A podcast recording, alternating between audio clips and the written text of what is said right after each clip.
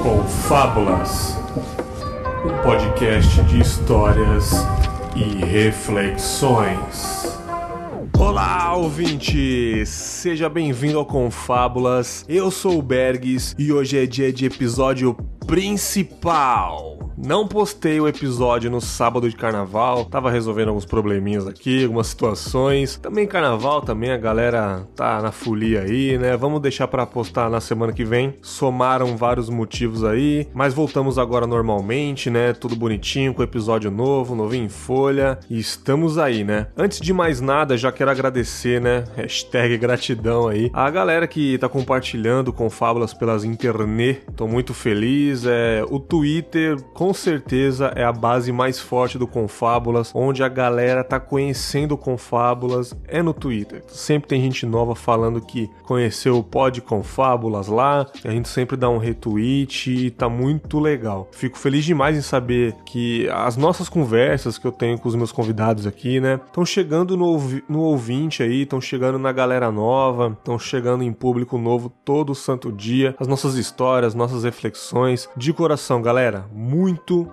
obrigado. No episódio de hoje eu chamei dois caras muito gente fina. Primeiramente o Evandrinho lá do meu querido Café com Porrada, sempre marcando presença aqui, né, o Café com Porrada. Podcast indispensável para você que gosta de boas risadas e muita zoeira. Sempre fala do Café com Porrada aqui. E agora eu vou gravar com o Evandrinho, né, cara? Mais um dos integrantes aí. Daqui a pouco eu fecho com todo mundo lá. E também eu chamei o André Tieme, lá do Dragões de Garagem, galera. Olha que honra, um podcast de ciência e outras coisinhas mais. Acho que vocês já conhecem o Dragões de Garagem, não é possível que vocês pelo menos não ouviram falar, né? Bom, o que os dois têm em comum? Cara, eles são psicólogos, né? O Evandrinho se formou recentemente, né? O André já trabalha com isso um tempinho, olha que bacana. Nesse episódio, como tá escrito no título aí, vocês já, já sabem mais ou menos do que se trata, né? É, nós falamos sobre a nossa mente, né? A instabilidade da nossa mente.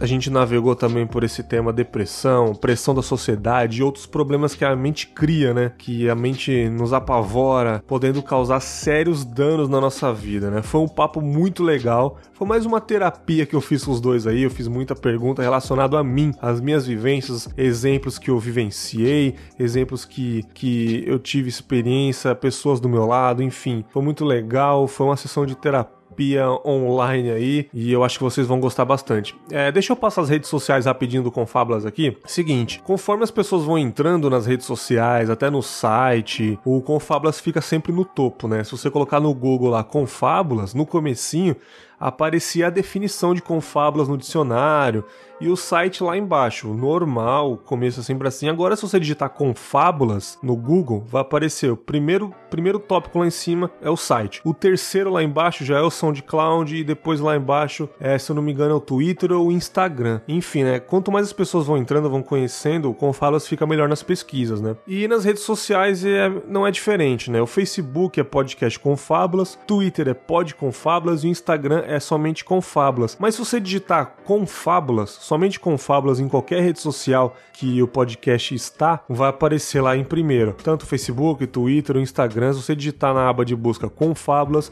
já vai aparecer. Então fica o convite aí curta a nossa página, segue a gente no Twitter Segue a gente no Instagram para vocês ficarem por dentro das novidades e o e-mail para você mandar o seu feedback, o seu e-mail, a sua sugestão, a sua crítica, sua identificação que eu vou ler lá no finalzinho, beleza? Você que gosta do Confábulas, ajude o podcast a crescer em audiência, avalie os programas lá no iTunes, deixe seu comentário, dê cinco estrelinhas, você vai fortalecer demais o Confábulas. Já temos, já temos algumas boas avaliações lá, né? cada vez mais subindo no ranking lá. Então, se você gosta do Confábulas, vai rapidinho lá, cara. Entra no site do iTunes, baixa o, o programa do iTunes. Aí eu tenho o programa do iTunes, eu uso para ouvir podcast. Olha que legal. É rapidinho, cara. Você baixa, é grátis, avalia por ali, deixa um comentário. No Facebook, na página do Facebook, vocês também conseguem avaliar. Olha que legal. Dá para deixar cinco estrelinhas, falar sobre o projeto lá. Também ajuda bastante na hora que a pessoa for curtir a página, ela já vai ver em destaque lá as estrelinhas, as avaliações, o comentário das pessoas Isso ajuda muito, galera. Vocês não têm noção. Só mais um recadinho aqui. É, quem já ouviu no feed aí, eu postei um episódio avisando que eu fiz um apoia-se, né? Que é aquela plataforma de financiamento coletivo, né? Para você que gosta do Confábulas e pode colaborar, quer colaborar, tem um valor mínimo de dois reais, dois reais por mês aí, boleto, cartão de crédito, enfim, já dá para ajudar o Confábulas com esse valor, né? Eu fiz recentemente aí, botei em público e já temos alguns apoiadores também, vou falar lá no final, né? O link vai estar aí no post do episódio,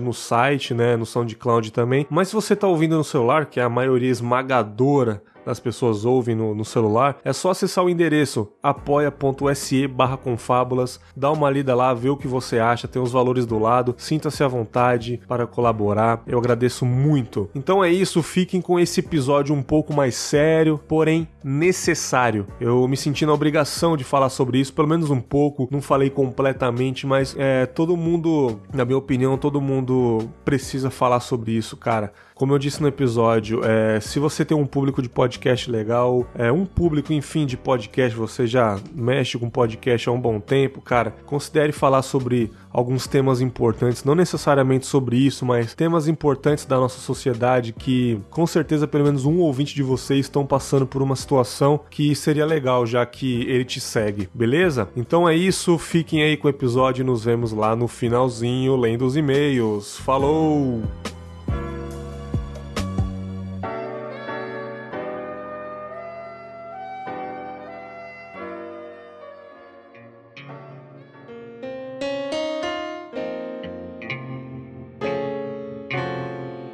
Que, que você pediu desculpa?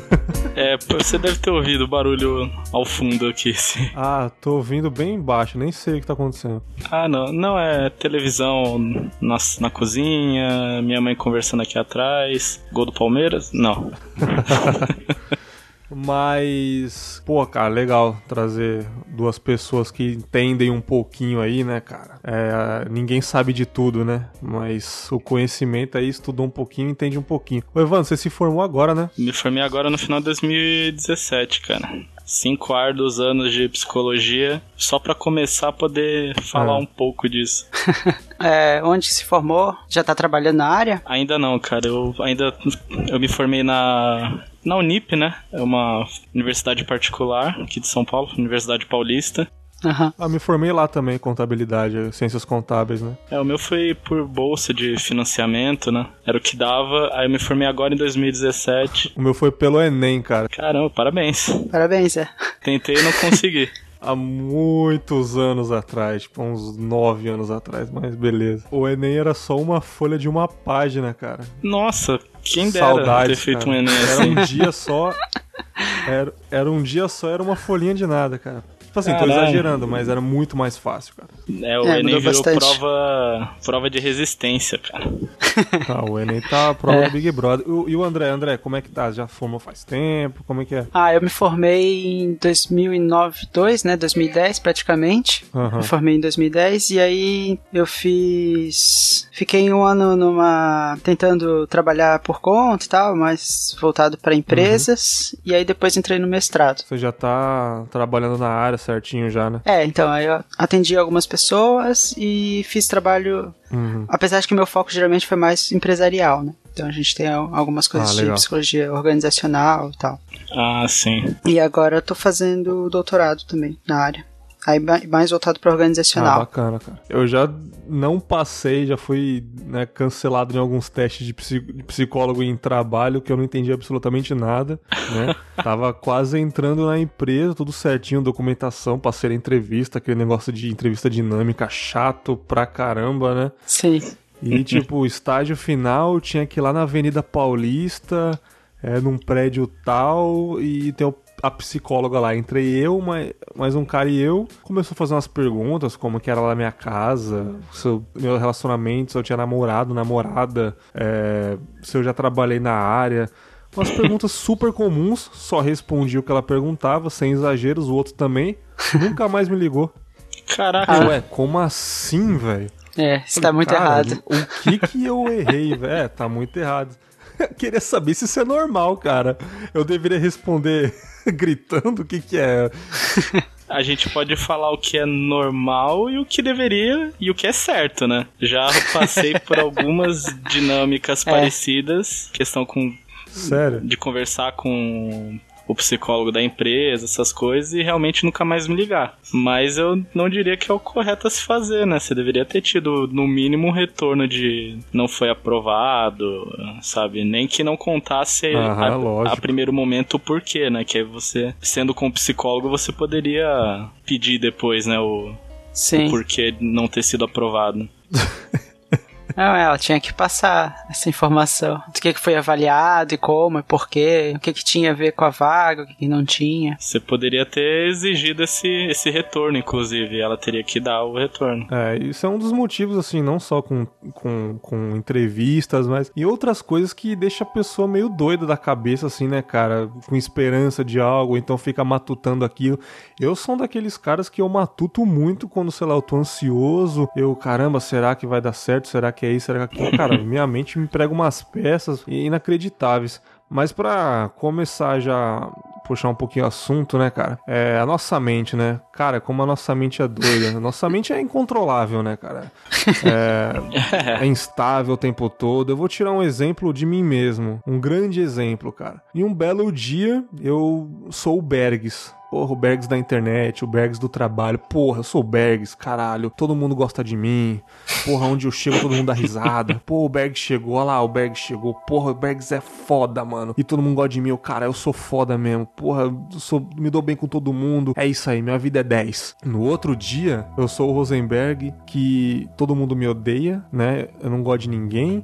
Ou ninguém tá nem aí para mim. Assim, cara, eu tenho esses picos de sentimento muito rápidos, cara. Em um dia eu me sinto a melhor pessoa do mundo, no outro dia eu me sinto um lixo, cara, que parece que ninguém tá olhando para mim, ninguém quer puxar papo comigo. Ou quando uhum. eu fico um dia sem falar com ninguém, eu tenho aquela forte sensação que eu fiz alguma coisa para alguém. Uhum. Entendeu? Sim. Isso é normal, cara? Bom, aí a gente entra no grande problema da normalidade. É. Já. Logo de cara, né? Questão assim, do né? normativo, normalidade. Só isso daria um episódio se a gente quisesse, assim. Olha lá. A vivência de sentimentos, emoções, né, de, dos pensamentos que a gente tem, é, é, geralmente ela é muito pessoal, muito individual, né? Então a gente uhum. tem muito essa questão da, do tentar se, se, se comparar aos outros e ao mesmo tempo ser individual, né? Ser eu, ser uma pessoa única, indivisível. Aquelas questões mais de personalidade. Mas ao mesmo tempo isso é bem é, comum, talvez. É, a gente pensar, pensar sobre nós mesmos, ter flutuações de emoções e muitas vezes a gente não está atento uhum. ao que está acontecendo, que pode, que pode nos ajudar a entender melhor, né? Essa, essa mudança de pensamento, de sentimento. É, e os próprios pensamentos, os pensamentos, algum, algum acontecimento do seu dia pode. E a, a interpretação do. do a sua interpretação daquele acontecimento vai influenciar na sua emoção também, né?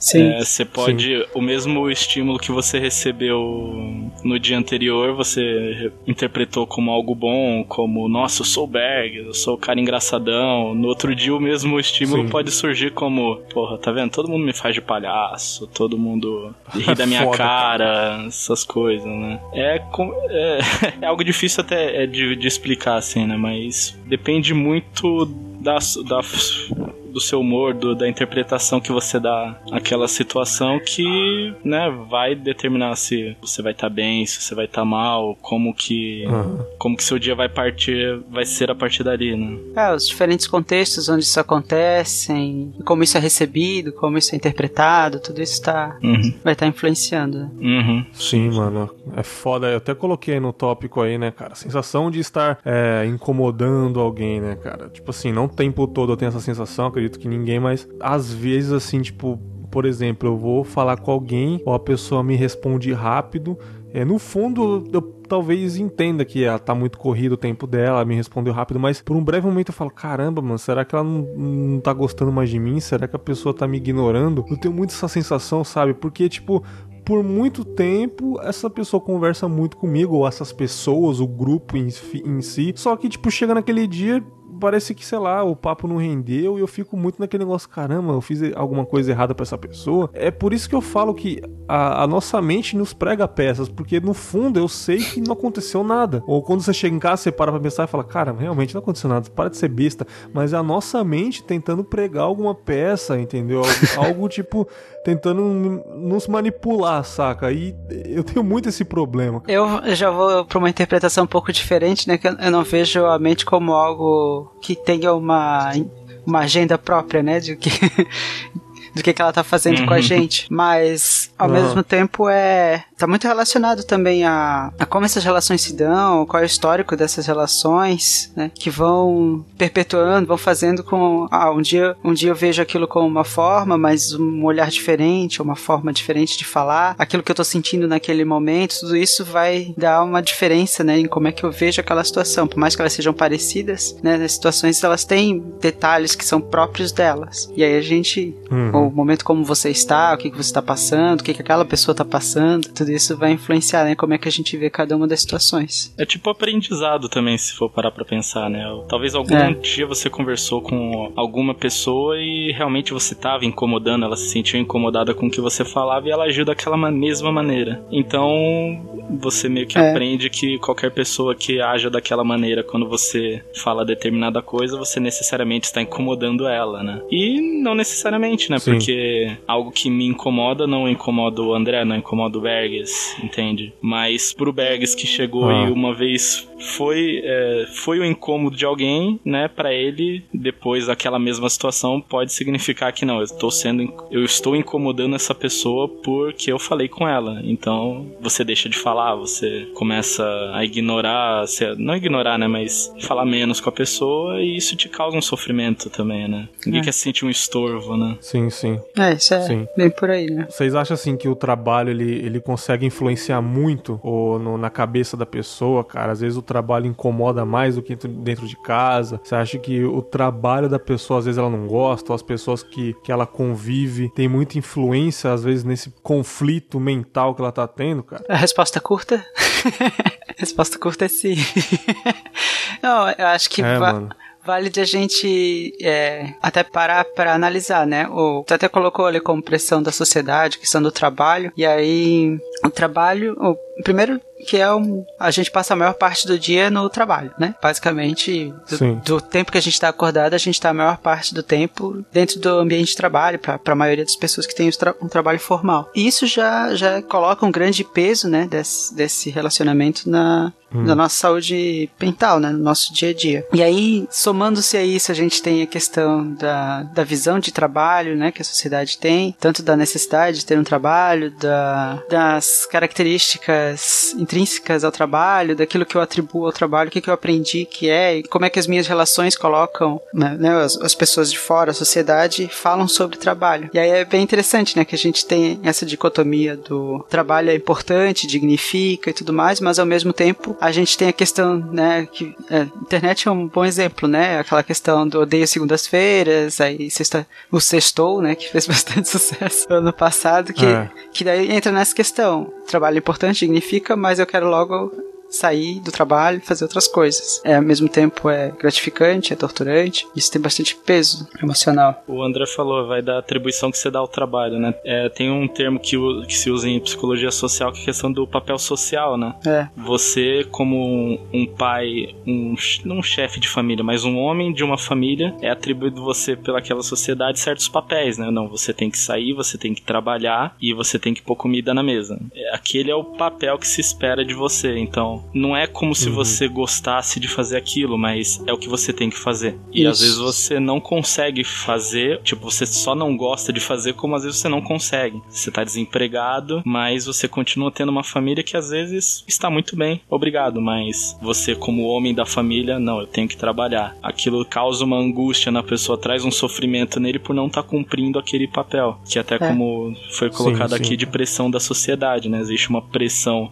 do grupo sobre você para cumprir aquele seu papel. Não, e esse papel social é bem forte, assim, né? Ele é muito. Ele é construído de uma forma muito pesada em cima da gente, Sim. das pessoas. Muito nociva, né? É, e, então acredito que o trabalho é o, maior, é o maior culpado, né? É, nesse contexto, sim. Né? Eu não diria que o maior culpado, né?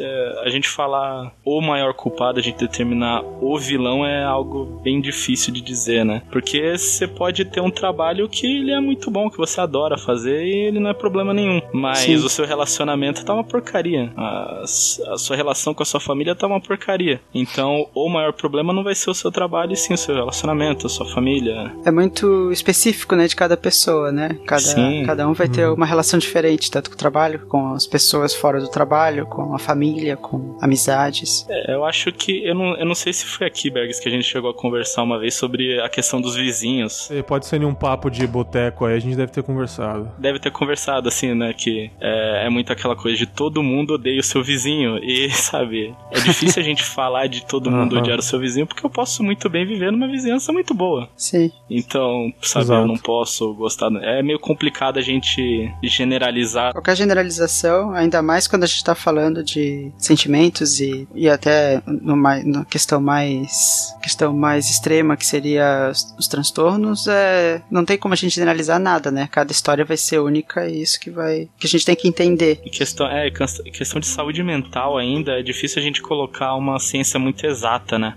porque a gente sabe que certos transtornos é causado pelo sofrimento. Ah, como é que eu vou colocar isso? Sabe, mas é colocado por um sofrimento em determinado contexto, mas Sabe, uhum. aquele contexto pode não ser. não pode, pode não me causar sofrimento, mas não quer dizer que não vai desenvolver aquela, aquela uhum. condição, sabe? Se a gente é, fala sim. de sintoma de depressão, a gente chega em tristeza, sentimento de melancolia, uh, falta de sentimento, é, sabe? São tantas questões que a mesma situação não vai te causar tristeza como causa tristeza para mim, por exemplo. Sabe, eu, fa eu, falei, eu falei quando eu comecei aqui a gravar, não sei se o Bergs colocou, mas que nesse momento eu tava assistindo o jogo do meu time, assistindo futebol. Hum. Uma situação de perda do meu time vai me causar um sofrimento, vai me causar uma tristeza. Que não vai causar para quem não torce, quem não gosta de futebol, sabe? Uhum. No meu caso.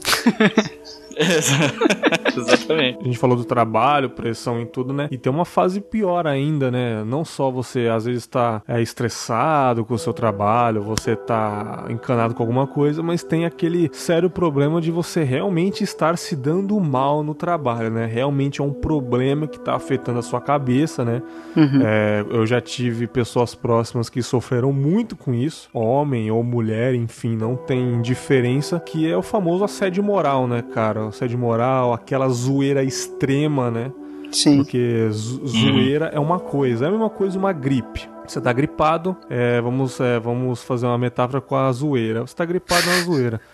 Quando leva pra pneumonia, que é um estágio maior da gripe, né? Você não tá se cuidando ou o estado piorou, aí realmente a zoeira levou para um limite alto, um limite desrespeitoso que virou um assédio moral, né? Uma coisa que tá pegando pesado na pessoa, a pessoa tá indo embora pensando naquilo, a pessoa não quer ir trabalhar com medo ou de, de sofrer algo, algum bullying, tá sendo assediado, né?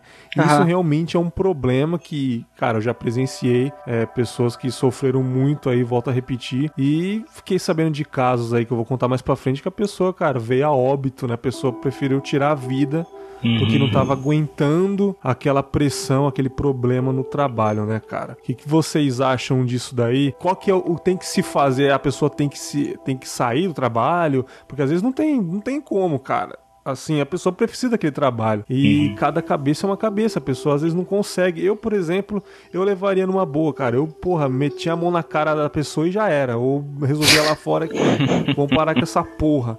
Sacou? Mas eu sou eu, sou idiota. Mas tem pessoa que não faria isso, claro, que é o certo, né? E a pessoa sofre bem mais, né?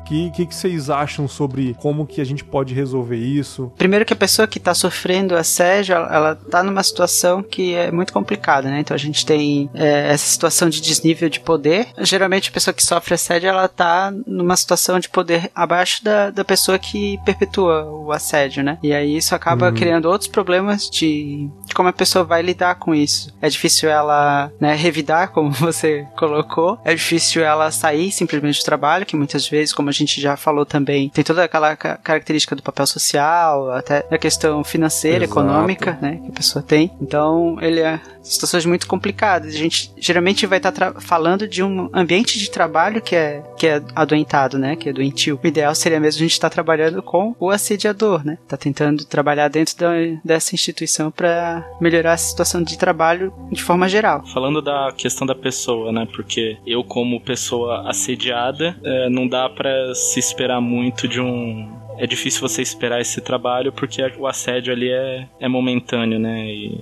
a gente sabe que não são todas as empresas que estão dispostas a investir nesse trabalho para melhorar a questão do assédio, né? É, essa questão financeira, a questão do trabalho é complicada porque não é sempre que eu vou estar disposto a largar meu emprego, né? não é sempre que eu vou uhum. estar disposto a, a bater no meu chefe porque eu sofri um assédio. Às vezes eu não tenho nem forças para isso, né? Porque justamente porque eu dependo daquele aquele emprego para botar comida na minha casa, né? Uhum. Então, Sim, realmente. Claro. É, um, é, isso que eu tô dizendo. É, volta isso, volta porque o André falou, é a questão do ambiente doentio, né? O que causa o sofrimento é o ambiente. Então, mesmo que eu saia, eu vá para um, teoricamente, para um trabalho mais saudável, aquele ambiente ainda vai ser doente, né? Vai influenciar vai em outras pessoas, pessoas, né? É bem complicado. E é difícil a gente dar uma receita do que se fazer, né? É, porque não existe, não existe solução fácil, né, para esse tipo tipo de coisa. Não existe resolução fácil, né? Talvez se uma pessoa chegasse pra mim e falasse que o ambiente de trabalho tá doentio, você teria que procurar todas as questões do o que o trabalho,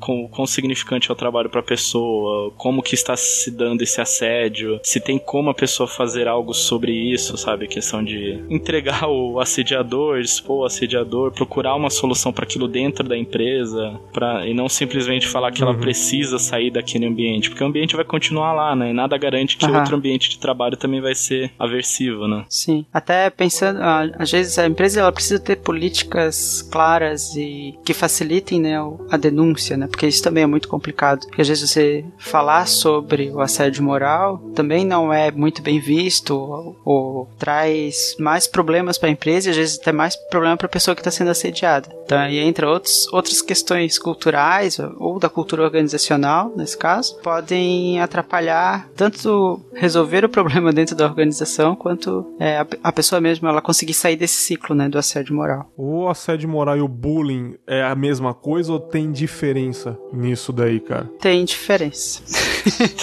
é que acabou que o bullying ele, ele foi popularizado, né, a palavra bullying enquanto Ó, oh, aí sim, esse daí é uma Ducati 900 cilindradas. De novo. o bullying, ele, ele acabou sendo popularizado enquanto palavra para denominar a maior parte das violências que acontece, né, entre grupos de pessoas. Mas na verdade, ele, ele, o bullying ele se caracteriza por algumas questões muito específicas que são próprias, né? Então tem uma questão da diferença de nível de poder, sim, né, como a gente estava falando na sede moral, mas ele também tem a questão de uma perseguição muito dirigida a um sujeito apenas, e ele tem a outra característica que é plateia, né? Então geralmente a gente tem os, são três atores, né, no, na situação de bullying, né, o, o agressor, a vítima e os os espectadores, né? Sim. Nessa configuração, geralmente a gente também tá falando de, de adolescentes, crianças, tudo mais. Então, ele começa a ser estudado principalmente em ambiente escolar, né? O, o bullying, né? Como com, com essas características e ele está muito associado a esses grupos, né, de pessoas que convivem. E aí a diferença de poder ela não é necessariamente de hierarquia de uma situação. Na verdade, muito pelo contrário, né? Quando a gente está falando de bullying, geralmente são pares. Então, todos são crianças, eles têm a mesma idade, eles têm a mesma configuração hierárquica, se a gente pode dizer assim. Mas, por um ser mais forte, ou por ser mais inteligente, ou por ser mais bonito, popular, alguma característica que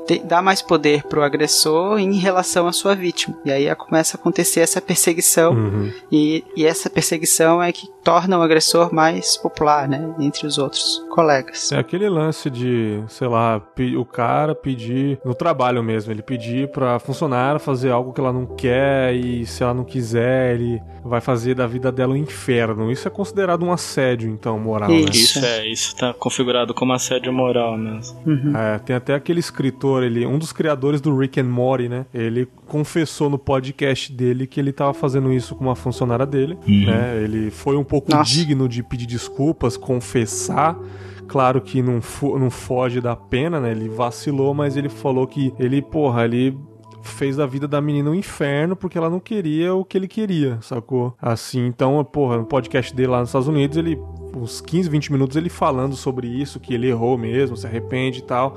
O próprio Hitchcock, né, com aquela atriz famosa que eu não lembro uhum. o nome agora, é, pô, ele fez a vida dela um inferno também. Tipo, ele queria que ela fizesse tal coisa, ela não queria, então ele, ele perseguiu ela, não deixava ela sair para fazer outros filmes, contrato fechado com ele.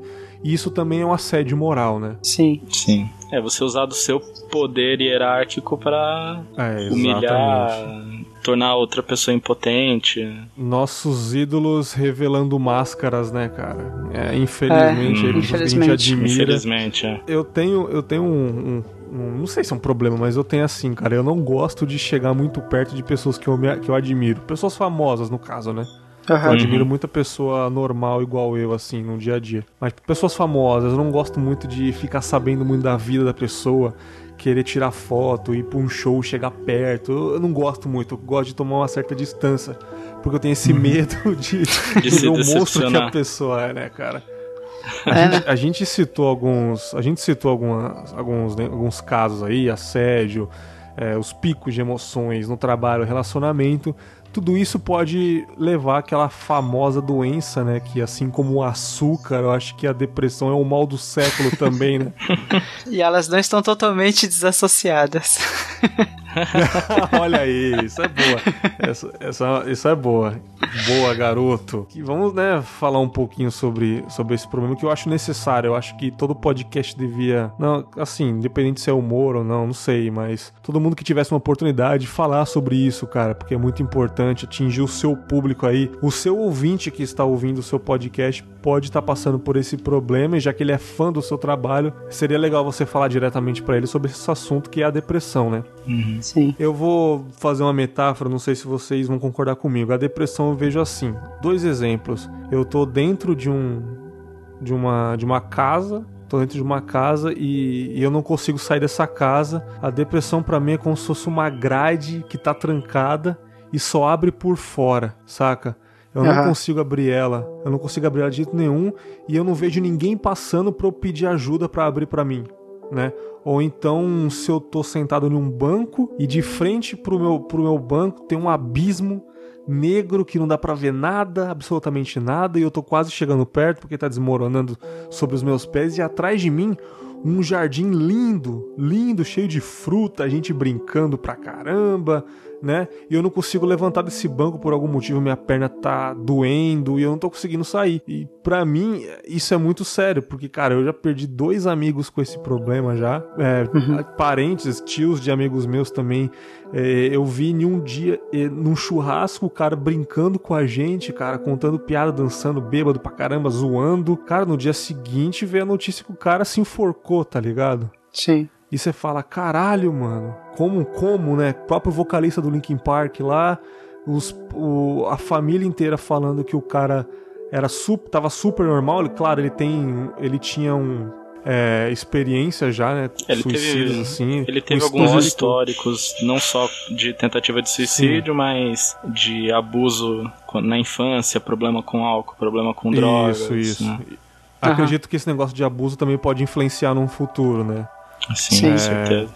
Mas, assim, a mulher dele falou que de uns anos para cá ele tava super normal. Ela postou uma foto, tipo, alguns dias antes ele brincando com os filhos na sala, super normal, sorridente. E ela, realmente ela não tava se ligando, que às vezes quem tá com esse problema demonstra de, algum, de alguma forma, né?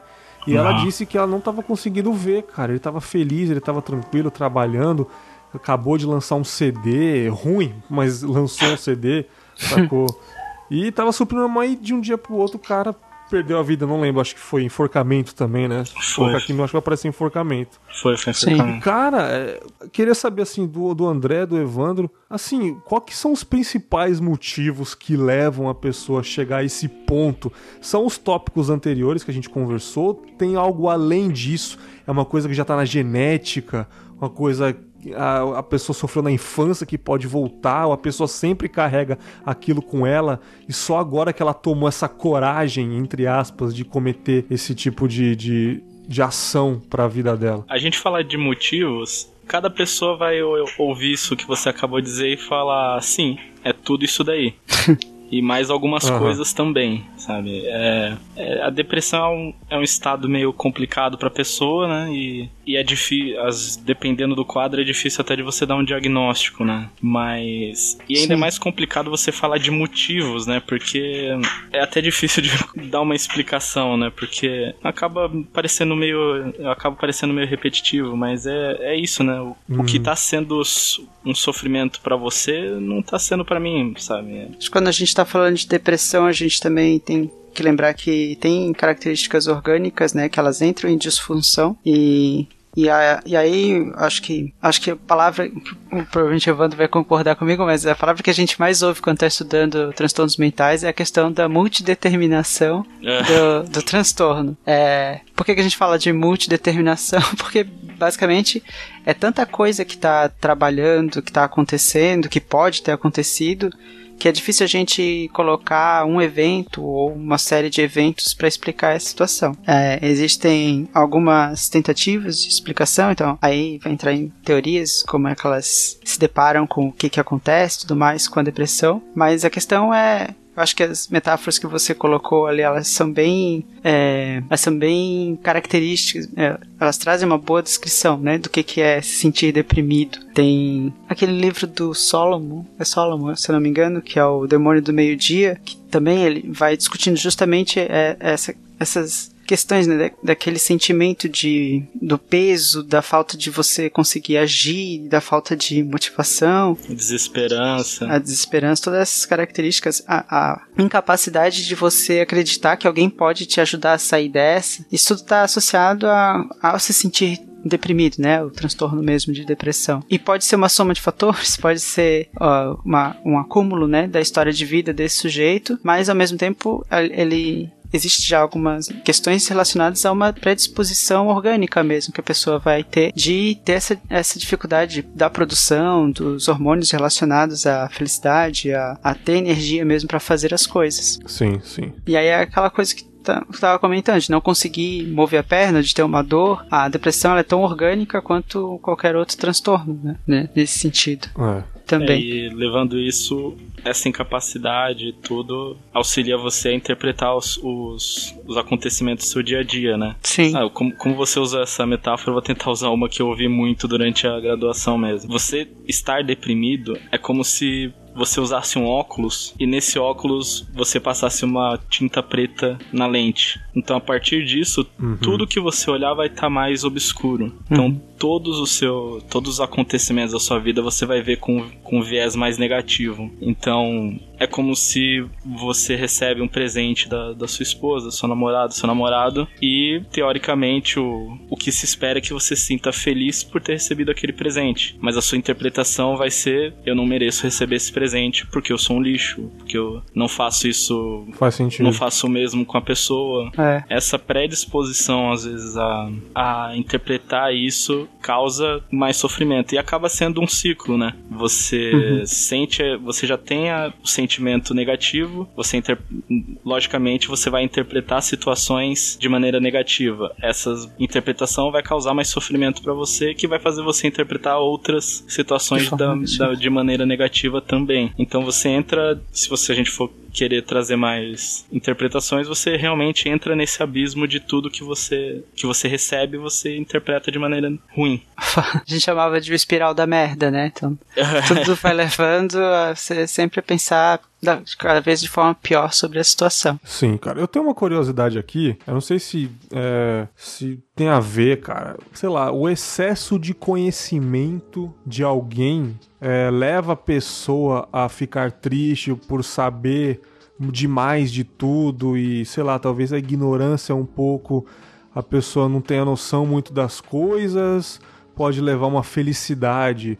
É, tem até uma música recentemente de um grupo que eu acompanho, Mandala, que eles falam assim que, tipo, se eu soubesse menos, talvez eu pensasse menos, talvez eu falasse menos o que eu penso de mim, me questionasse menos. E eu vejo que tem, muito, tem muita gente, assim, sábia, que é cabisbaixa, fica no canto dela, só matutando. E, e quem é, tipo assim, não é que é gente burra, mas quem não tem tanta informação, não tem tanto conhecimento quanto essa pessoa, é a pessoa mais, ah, não quero saber, tá ligado? Tipo, é, mais, é que nem aquela. É te, aquela teoria do Rick and Morty mesmo, que é um ótimo, é um ótimo desenho pra você teorizar isso. Tá o Rick pensando em se matar na garagem lá. Ele só não se mata porque ele caiu de bêbado e quando o raio vai atingir a cabeça dele, ele bate a cabeça no, no, no na, na, porra da, da, mesa e, e dorme. E o cunha, e o, o, sogro dele tá feliz porque conseguiu consertar o cortador de grama e tá felizão cortando a grama da casa. Sim. E, tipo, é um cara burro, assim, na, no desenho, sabe? Você acha que isso tem muito a ver, o excesso de informação, o excesso de sabedoria? É, sinceramente, para mim não porque a gente você acaba usando uma uma causa e efeito muito complicada de se fazer, né? É como uhum. você, é como você, uhum. você pode muito bem pensar no filósofo que é sempre depressivo e no pedreiro que é sempre alegre, né? Não quer dizer que o uhum. e também, né, nossa, aí a gente vai entrar numa problematização gigante. Mas é, a gente que entrar é. na questão do, do conhecimento, sabe? O que, que é um conhecimento, o que, que é o conhecimento bom, o que, que é o conhecimento ruim, teoricamente, né? É, eu acho que, de novo, é muita questão da interpretação sua dos eventos, é, né? É, porque aí entra na questão de o conhecimento por si só, ele não é necessariamente não vai te levar a uma visão otimista uma visão pessimista do mundo, né? Essa visão já vem antes. Então, o mais conhecimento tu pode deixar mais pessimista ou pode deixar mais otimista. Mais, depende, mais otimista, é. exato. Ou cara, né, mais pelo, realista, pelo depende. mundo que, que vivemos hoje, eu acho que vai levar o pessimismo, cara. Eu acho que quem, tem acesso à informação consegue, ah, não, isso realmente não vai dar certo, sabe? E quem não tem aquele conhecimento que passa a, a achar as coisas muito, ah, vai dar certo sim, porque a pessoa realmente não tem noção se vai acontecer ou não. E quem tem noção mesmo vai falar, cara, eu sei que não vai dar certo, cara. Então eu penso muito nessa. Mas você vê como é algo interpretativo, sabe? Pois é, sabe, exatamente. O mesmo evento pode causar esperança para mim e pra você pode não, não vai dar certo, sabe? E no fim pode os dois estar errado, sim, né? Pode sim. não ser bom e nem ruim. Às vezes também a sensação de maravilhamento de conhecer alguma coisa, ele tem efeitos benéficos também. Então, e aí de novo, vai depender de várias outras situações, questões, o que está sendo conhecido também. Uhum. Óbvio, se você descobrir como que o câncer avança nas pessoas, você vai te deixar deprimido mesmo, sabe? Mas às vezes se você descobrir outras coisas, aí uhum te causar um maravilhamento mesmo que te deixar melhor, né? É, porque eu, sei, eu reparo isso muito na rua, sabe? Tipo, uhum. é, dá pra você ver as pessoas mais simples na rua e as pessoas é, que são de cargos maiores, vamos dizer assim, tipo um barbudo vindo com uns puta terno num calor de 40 graus, deve ser advogado ali, o cara 100% putaço o dia inteiro, ou você nunca vê ele feliz de alguma forma. E a galera saindo das casas Bahia com a sacolinha chineleira, acabou de comprar um fogão, sei lá, ou uma pessoa andando ali na rua comum, feliz, gritando, falando pra caramba, ah, chegar em casa, tomar uma cervejinha, não sei o que, é isso mesmo, tô saindo do meu trabalho. E outras pessoas não, tá tipo sempre cabisbaixa, sabe? Eu tenho essa impressão, eu não tô falando que é ou não, mas ah, é a impressão que eu tenho convivendo, assim, olhando pro cotidiano, falei, caramba, geralmente essas pessoas que são alto patamar, são mais estudadas, têm mais acesso à informação, não são pessoas tão felizes assim, né? Eu acho que tem muito esse negócio de quem não tem tanto conhecimento, é, eu acho que vive a vida melhor, da, acho, ao é, meu ver. Pode assim, ser quem não, não tem muita expectativa, né? Que é a pessoa Sim. que acabou de comprar é, algo nas casas Bahia trabalhou tudo ali, né? Tipo, batalhou por muito Pode tempo ser. da vida e finalmente alcançou aquele objetivo que era comprar a geladeira pro filho dela, né? Uma outra coisa acho que vale destacar é que a gente também deve tomar o cuidado de não é, interpretar essas esse display né, de felicidade também como uma felicidade autêntica, né? É, até como a gente estava falando ali antes uhum. da, dos casos de suicídio que você mencionou, muitas vezes a pessoa aparentemente não está triste, não está infeliz com a situação e, e estar deprimido ou estar triste não é o tempo todo tá cabisbaixo, o tempo todo está, né? A gente ainda tem situações em que você vai parecer alegre, ou que vai rir de alguma coisa, não significa que você está o tempo todo é, com, aquele, com aquele aspecto de tristeza, né? São momentos que aquilo vem e te arrebata uhum. de uma forma avassaladora, né? Tem, tem certas situações que são tristes por si só, né? Assim, que vai Sim. te abalar e tem situações que são necessariamente alegres. O que me parece às vezes é que assim, a felicidade não é plena, ela não é constante, né? Você tem ah, com certeza momentos de felicidade e da mesma forma que a tristeza não é. Sim, sim, sim. Já dizia outra música aí, né, cara? As, as lágrimas são de graça e o sorriso é caro pra caramba, né, cara? certeza. A depressão não é necessariamente um estado triste o tempo todo, mas é essa falta de prazer prazer, ou é, é, essa diminuição de sentir prazer nas coisas, ou de dar risada, ela ser realmente reconfortadora e, e feliz, né? Uhum.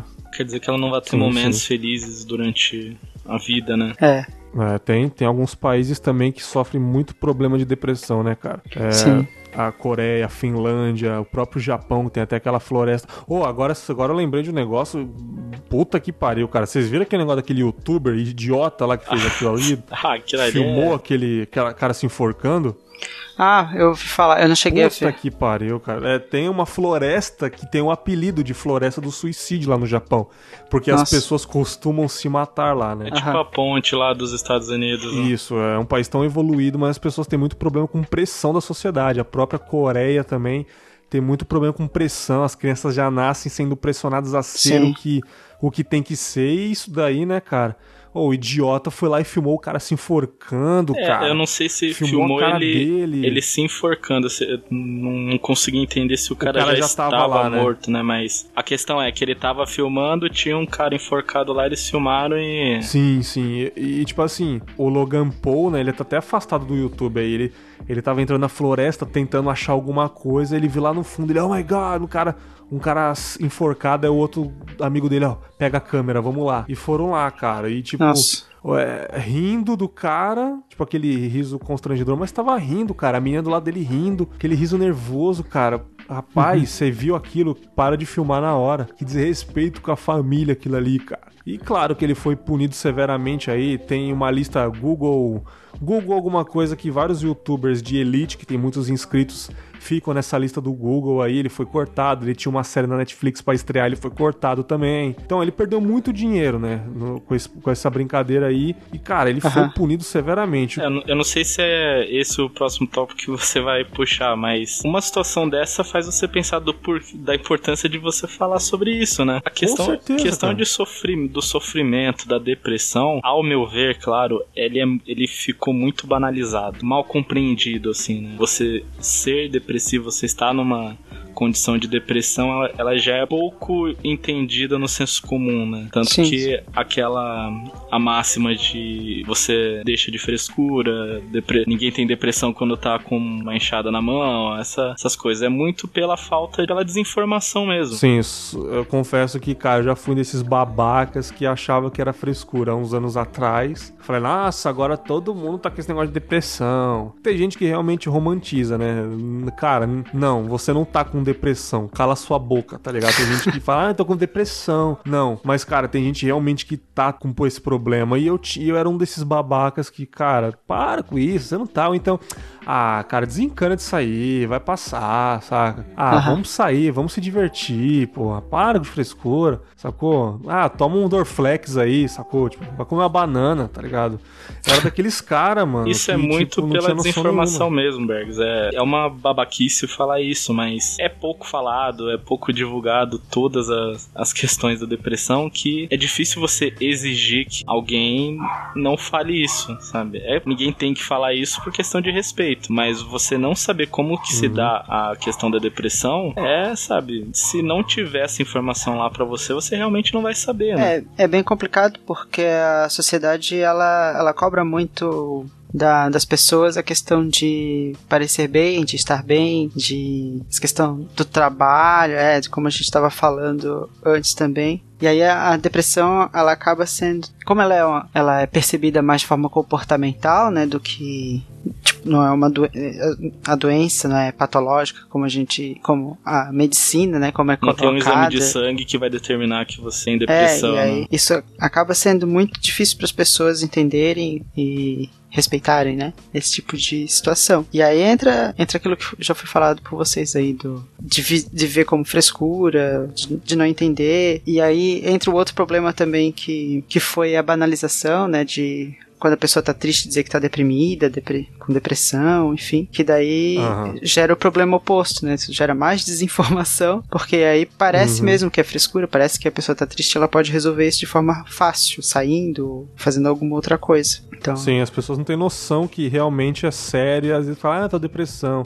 Não, uhum. cara, é realmente sério, não brinca com isso não, cara, sacou? É a importância de você falar isso, você saber diferenciar estar triste do estar com depressão, você diferenciar um episódio depressivo de uma depressão grave, sabe? É, são informações que não são lá tão, sabe, não é uma exclusividade acadêmica, não deveria ser uma exclusividade acadêmica, sabe? Não deveria ser uma exclusividade dos profissionais de saúde. Devia uhum. ser algo básico para você conseguir entender, para você conseguir identificar quando você tá sofrendo disso ou quando a pessoa próxima a você tá sofrendo, né? Sim. E eu te falar, esse lance de eu mudar a minha cabeça, eu te falo que foi recente, cara. Foi uns, sei lá, uns 5 anos pra cá que eu presenciei de perto esse negócio com uma pessoa muito próxima.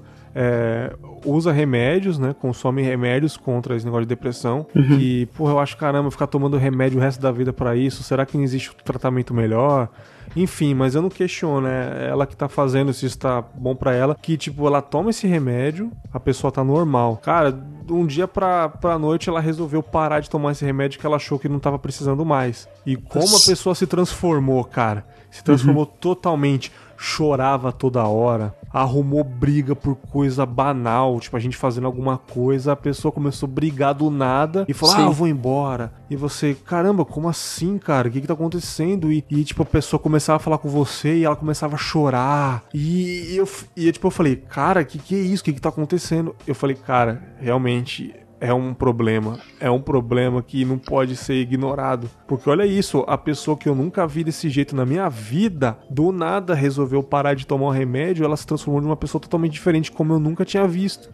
Sim. Isso não é uma sacanagem, a pessoa não tá interpretando, cara. Uhum. Sacou? A pessoa não tá interpretando realmente uma doença que me assustou de verdade. Eu falei, cara, essa pessoa na minha frente não é a pessoa que eu conheço, entendeu? Foi aí que me despertou. Infelizmente, as pessoas têm que presenciar as coisas para acreditar, né, cara? O ser humano é uma bosta, a gente tem que ver de frente, né, para acreditar. Não, não é só, ah, depressão existe, vamos tratar, ou então, ó, galera, um negócio sério, beleza, acredito. Não, eu não acreditei até ver aquela pessoa se transformando na minha frente, chorando, amargurada, falando que não, tava enjoada de viver, tá ligado? Coisas assim. Sim. Só assim que, que, que me despertou. É, cara. E é foda isso, cara. O André colocou aqui um tópico, um negócio interessante que eu não faço a mínima ideia do que é, que é tratamento, né, cara? Psicoterapia, né? O que, que seria psicoterapia, meu querido André? É, eu coloquei a questão de psicoterapia pra gente falar porque existe um, uma, uma ideia assim muito romantizada, né, sobre o que é terapia, para quem quer terapia, é, para que que serve. A, o que é o terapeuta, TV, né? O que é um terapeuta. A TV acaba atrapalhando bastante, né? Na minha opinião. Ah, nossa, ó, faz uns bem cinco anos que eu não assisto TV, cara. Não porque eu sou um fodão, nossa, o cara é culto pra caralho. Não, eu não consumo mais, cara. Sei lá. Pode influenciar, né? Um desserviço do que de fato ajuda. É, e aí acaba entrando muito aquela visão tanto do, do elitismo, né? De, de psicoterapia para quem tem muito dinheiro, pode pagar por isso ou a, a visão de que a pessoa tem que ser louca, né, para fazer psicoterapia, que ela tem que ter um transtorno muito sério, muito grave. E eu acho que a ideia é justamente a gente tirar um pouco essa, essa lógica tão, tão binária, né, do que, que é psicoterapia, de quando é que você deve procurar. O tratamento psicológico, né, ele está muito relacionado a essa questão de de usar ferramentas, principalmente de, de conhecimento com base em teorias, né? E a gente sempre ser falado no plural porque existem diferentes visões psicológicas, né? Como o Evandro tinha comentado, né? então tem ah, a visão da psicologia social, existe visão, existe ainda algumas algumas pessoas que trabalham com a psicanálise, existem pessoas que trabalham com diferentes tipos de psicanálise, diferentes tipos de psicologia com base com base mais filosóficas mas todas elas acabam trabalhando com um objetivo em comum, né, que é produzir na produzir na pessoa um autoconhecimento, um entendimento e um controle, né, sobre sobre o que ela está passando, o que ela está sentindo, é, poder organizar esses, esses pensamentos, essas ideias. Mas e aí existe, né, a psicoterapia, ela vai ter, ela é ofertada, né, em, de forma gratuita pelo pelos CAPs hoje em dia. Aí aí claro, para as pessoas que têm situações mais pesadas, né, que vão precisar de um atendimento mais multiprofissional, mas a gente tem aí diferentes tipos de profissionais que vão trabalhar em diferentes faixas também de valores e tudo mais que a pessoa pode se informar, né, na região dela. É, a questão do acesso, assim, à psicoterapia, a gente pode é, citar universidades que costumam ter os, os laboratórios de Serviço, psicologia é. que fazem os serviços de atendimento à comunidade, né? Aqui em São Paulo a gente tem a própria Unip, que, fazia, que eu fazia o estágio lá, tem os seus centros de psicologia aplicada que uhum. atendem a população, geralmente por um ano, mas depois tem o um encaminhamento para serviços como CAPS e tudo. Mas um que eu Sim. acabei separando justamente por ter citado a questão da, do suicídio, da depressão, é um serviço que tem na internet até, né? Que eles também fazem esse encaminhamento, que é o. Eu não sei se o André CVV, conhece, que é o né? CVV. Isso, sim, Centro sim. de Valorização da Vida. Ele tem os, o site dele, que é o cvv.org.br, e lá eles têm um serviço de atendimento online, por telefone, que às vezes você tá por precisando telefone, conversar. Skype também agora, né? Skype né? também. Pô, legal, legal. Você às vezes tira algum tempo para conversar com eles, eles vão te dar alguma orientação como procurar, onde você pode procurar uma terapia dentro do, do seu custo ou de graça também, com, ou com valores uhum. simbólicos assim, né? Sim, é um órgão que eu acredito que, que está um fazendo, tá fazendo um trabalho bem legal, assim. Sempre que me perguntam, eu acabo indicando. Sim, cara. E é importantíssimo procurar ajuda, né, cara? Porque eu acho que todo mundo que tá pelo menos achando que tá com um problema mesmo, acho que não é, não é alguém próximo que vai te ajudar, talvez ajude, mas nada melhor do que um profissional, né, né galera? Você pode achar, é. não precisa ser caro, não precisa ser particular, você pode ter outra alternativa, né? Tem um podcast americano que eles falam sobre psicologia, que é o Invisibilia, e teve um episódio que eles vão discutir justamente essa questão do, das pessoas próximas e das expectativas que as pessoas têm de que você melhore, e muitas vezes elas acabam atrapalhando, né? Porque elas demoram a aceitar o que você faz, como você está, aquilo que você está passando.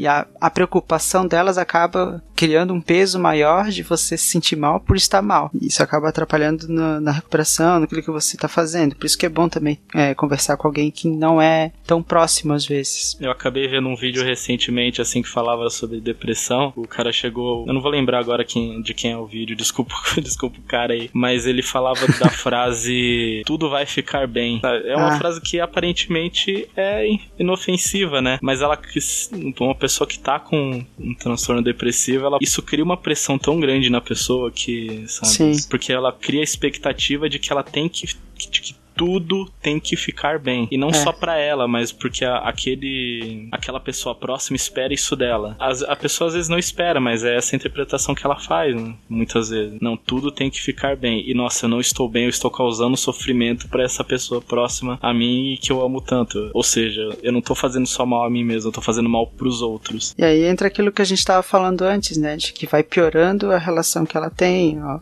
a autoimagem, a, a, o que, que ela está fazendo ali, tudo isso vai sendo, vai sendo de novo como feedback negativo dos sentimentos que ela tem. Sim, cara, sim. É, eu confesso que me despertou essa vontade de fazer esse podcast. Aquele lance lá, né, André, no Twitter lá que eu discuti sobre isso, né? Aham. A gente, a gente perdeu um amigo recente aí na podosfera, né?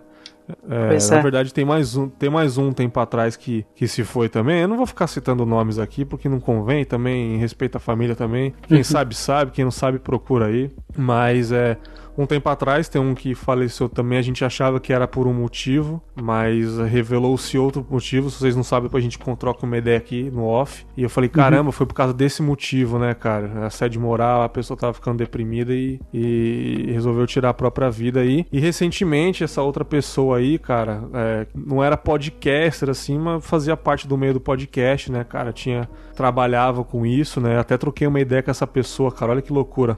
Um tempo. Um, dias atrás que eu ia para São Paulo e queria gravar com essa pessoa, que era fã do trabalho dela. O cara, pô, vem sim, não sei o que.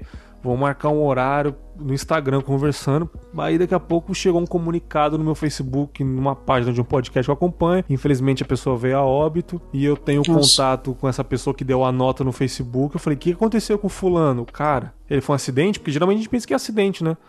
Que Sim. é o mais comum aí, bater o carro, não sei. Não, o cara se matou, velho. Eu falei, ah, você tá de sacanagem comigo, cara. Aí eu vendo no YouTube lá, o cara aparecendo no YouTube também. E tipo assim, o cara tava numa situação, aparentemente, pelo menos no, a gente ouvindo, tava tudo bem com ele, cara. Tava num emprego legal, tu, quando ele falava nos podcasts, tava num emprego legal, numa situação legal. De um dia pro outro, cara, acontece esse boom, cara, e ele deixa a gente na, na mão, né? Que, que ignorância, deixou a gente na mão, né? Só ele sabe esse problema.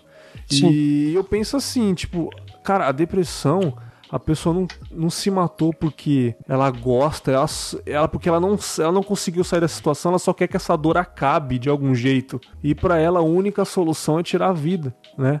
A pessoa, sei lá, tava, tava talvez estava com problemas que não conseguiu revelar. Eu tenho problemas que eu não preciso revelar aqui. O Evandro também, o André acredito que também. Sim. Mas eu acho que ela tava com um problema tão grande na vida dela que ela não tava conseguindo achar outra alternativa a não ser se matar.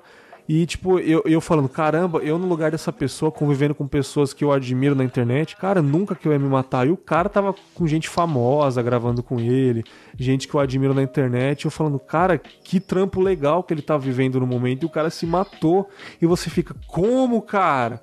Isso uhum. tem muito a ver com os famosos, gente famosa no mundo inteiro que tem tudo na vida e se matam. Por quê? Porque tem algo que não tá, não tá se encaixando ali. Nem tudo é dinheiro, nem tudo é, é. fama tem algo ali que, cara, não tô conseguindo, não é uma coisa palpável. Não é o dinheiro que tá conseguindo satisfazer o que eu tô querendo, sacou, cara? Não, é. Não, é, é verdade. Eu até falei o mal do século, né? O açúcar aí. Fiquei curioso, o que ver esse negócio do açúcar que você falou que tem uma coisa a ver com a outra aí, André? é, então, a, tem alguma, alguns estudos mais recentes que estão falando que o, que o açúcar ele tem um, um caráter de vício muito forte. E as pessoas, elas. É, como ele tem esse disparo, né, de, de, do centro de prazer do cérebro, ele pode estar associado, sim, a uma maior dificuldade de pessoas é, gostarem das coisas, aproveitarem a, a, a vida. É mais para a questão do vício mesmo, que o açúcar é bem viciante, pelo que estão estudando. Caramba, que loucura, hein? a gente fez um episódio de Dragões que que foi discutida essa, é, essa questão de depressão, assédio, inclusive, no ambiente acadêmico. E lá o pessoal conta algumas histórias, assim, bem pesadas. Foi, foi minha primeira participação em podcast. Qual que é o número do episódio? Eu vou até colocar no post. É o 108. Foi assim que eu entrei no Dragões. Não, vamos, vamos, vamos interligar, fazer esse link direto aí, né, cara? É, vamos fazer umas observações finais aqui. Eu acho que a gente falou bastante sobre alguns temas importantes, né? A gente não entrou a fundo, mas eu acho que, pelo menos para mim, foi necessário falar. Eu, cara, eu me senti é, na obrigação, assim, vamos dizer assim, de falar, porque eu senti muito com essas perdas recentes aí. Eu falei, cara, isso daí tá, tá, tá complicado, cara. Pode acontecer de novo, né? E, pô, quanto mais pessoas souberem, é, melhor. Assim, Sim. é. Pô, a dica que eu tenho é. Eu vou dar um exemplo meu. Assim, claro, eu não tenho esse problema por favor, que eu nunca tenha, né? Sempre trabalhando para me motivar, né? Procurando sempre ler sobre o assunto. Mas eu já parei para pensar, pode ser meio babaca, meio imbecil, mas, tipo assim, é. Tá acontecendo alguma merda, eu. E se por acaso eu me matasse? Será que ia resolver? Eu pensando comigo mesmo, eu falei, e quem tem um problema sério de depressão deve pensar isso o tempo todo, cara o tempo todo em casa vegetando, você vê o seu reflexo na TV e duas horas da tarde e você, cara, minha vida tá uma merda, eu não sei como consertar. E se por acaso me matasse agora? O cara olha pra faca na cozinha, olha uma corda. E foi mais ou menos o que eu pensei, cara, se eu que tenho uma vida tranquila, não tenho esse problema e pensei uma hipótese assim, e se por acaso me matasse, será que ia ser tão ruim assim? Imagina para quem tem esse problema mesmo, né, cara? Sim. Então, assim, a dica que eu tenho, se por acaso você tá com algum conflito, que seja, algum conflito na sua cabeça, cara, procure ajuda, cara. Ele estudou para ouvir os seus problemas. O cara não tá uhum. de sacanagem, né? E, porra, meu recado é esse aí. Vocês têm alguma observação final, alguma dica para alguém tá sofrendo com isso? Ou um assédio no trabalho, ou um problema depressivo mesmo? Quem tá ouvindo tá se sentindo deprimido esses dias? A vida tá uma bosta, a pessoa tá ouvindo esse episódio tá repensando. Vocês têm alguma dica final aí? A dica final é reforçar a sua dica, sabe? É procurar ajuda, sabe? A galera que produz alguma coisa, produz podcast, quer falar sobre o tema, sabe? É, uhum. Procura abordar com uma certa responsabilidade com um certo cuidado, procurar saber, procurar conversar com alguém, algum especialista no assunto, sabe? Uhum. Não, não, precisa ser eu, tá? Não precisa ser eu, não precisa ser o André, mas alguém que saiba do que tá falando e que vai ter o cuidado para falar, porque na minha opinião é importantíssimo falar sobre o assunto, desmistificar muita coisa. E se uhum. você tiver tendo qualquer tipo de pensamento desse, estiver se sentindo muito mal, sabe, procura ajuda que tem muita gente aí muito bem preparada para te ajudar a sair dessa situação. É, acho que a ideia realmente é essa. Quanto mais a gente falar sobre isso, melhor para causar conhecimento e as pessoas entenderem o que é. Eu acho que principalmente a gente vive numa cultura muito do, de, da felicidade, né, de estar sempre feliz, do, de fotos de Instagram, esse tipo de coisa, e a gente acaba se comparando muito e tentando demonstrar sempre muita, muita saúde mental, muita, muita felicidade, e isso acaba sendo mais prejudicial também. E outra coisa que, que eu acho que a gente precisa destacar também é que é, os homens acabam procurando menos ajuda nessas situações, e isso também é bem preocupante, porque é, quando a gente está falando de depressão, né, muita gente, eu já tentei falar isso um pouco, mas muita gente está sempre olhando para aquela questão do, do, tristeza, do sentimento de, de falta de vontade de fazer as coisas, mas às vezes também uma irritabilidade anormal, tá sempre estressado com as coisas, sempre estourando, esse tipo de coisa também pode estar tá indicando ou, algum tipo de um, um tipo de depressão ou algum outro transtorno, né, que precisaria ser avaliado. Então acho que vale a pena também estar tá atento a essas outras emoções que muitas vezes a gente tenta reprimir ou não fala tanto. Não, bacana. Você falou esse negócio do Instagram, uma coisa que me veio na mente aí. Às vezes você vê um ídolo seu de Instagram, a, as próprias meninas que vê uma Gabriela Pugliese da vida aí, magrinha, indicando alimentos aqui e ali, vocês vão ficar bem, não sei o quê. Ou então um cara que você acha foda. Cara, põe na sua cabeça, essa pessoa também tem problema, cara. Você pode Sim. ter certeza. Essa pessoa não é perfeita do jeito que ela tá demonstrando na foto, não. Pode ter certeza que ela bateu a foto, ela deu um sorriso na foto, assim que deu flash, ela parou de sorrir e foi fazer o que ela tem que fazer, foi cuidar dos problemas dela. Ninguém é, é perfeito não, cara. Não não não não fique endeusando o seu ídolo na internet, que ele tá cheio de problema também. Talvez depois dessa foto ele foi fazer uma sessão de terapia também, entendeu? É, é, tentando tratar sim. a pressão que ele tá sofrendo, entendeu? Também não endeusa a felicidade, né? É. é, exatamente. Não precisa cara. endeusar a felicidade, porque a gente acabou falando tudo isso, mas algo que eu acabo falando bastante é: não tem problema nenhum você se sentir triste, não tem problema nenhum você ah, chorar, não tem, tem problema nenhum você ter um dia ruim e depois chorar antes de dormir, sabe? Todo mundo tem Sim. dias ruins, todo mundo tem momentos tristes e não. E ok, sabe? Ok. Não, sim. Sim, você não precisa se sentir envergonhado por isso e nem se achar inferior porque você chora, porque você se sente triste. Na verdade, é esperado é, que você se sinta assim em diversos momentos da sua vida. Sabe? É. É, exatamente, cara. O, o seu ídolo tá triste também por muitas horas por dia, muito tempo. Ele não tá feliz o tempo todo, não. Então põe na sua cabeça, a tristeza faz parte da vida, é até mais do que a felicidade, cara. Entendeu? Exato. Então vamos, vamos, vamos ficar tranquilão vamos, vamos respirar pé no chão aí, que, mano, ninguém tá feliz do jeito que tá mostrando na internet, não, sacou? É, até porque não é saudável também. Ah. se você tá muito feliz 24 horas por dia, você tem probleminha, vai se tratar também. Também.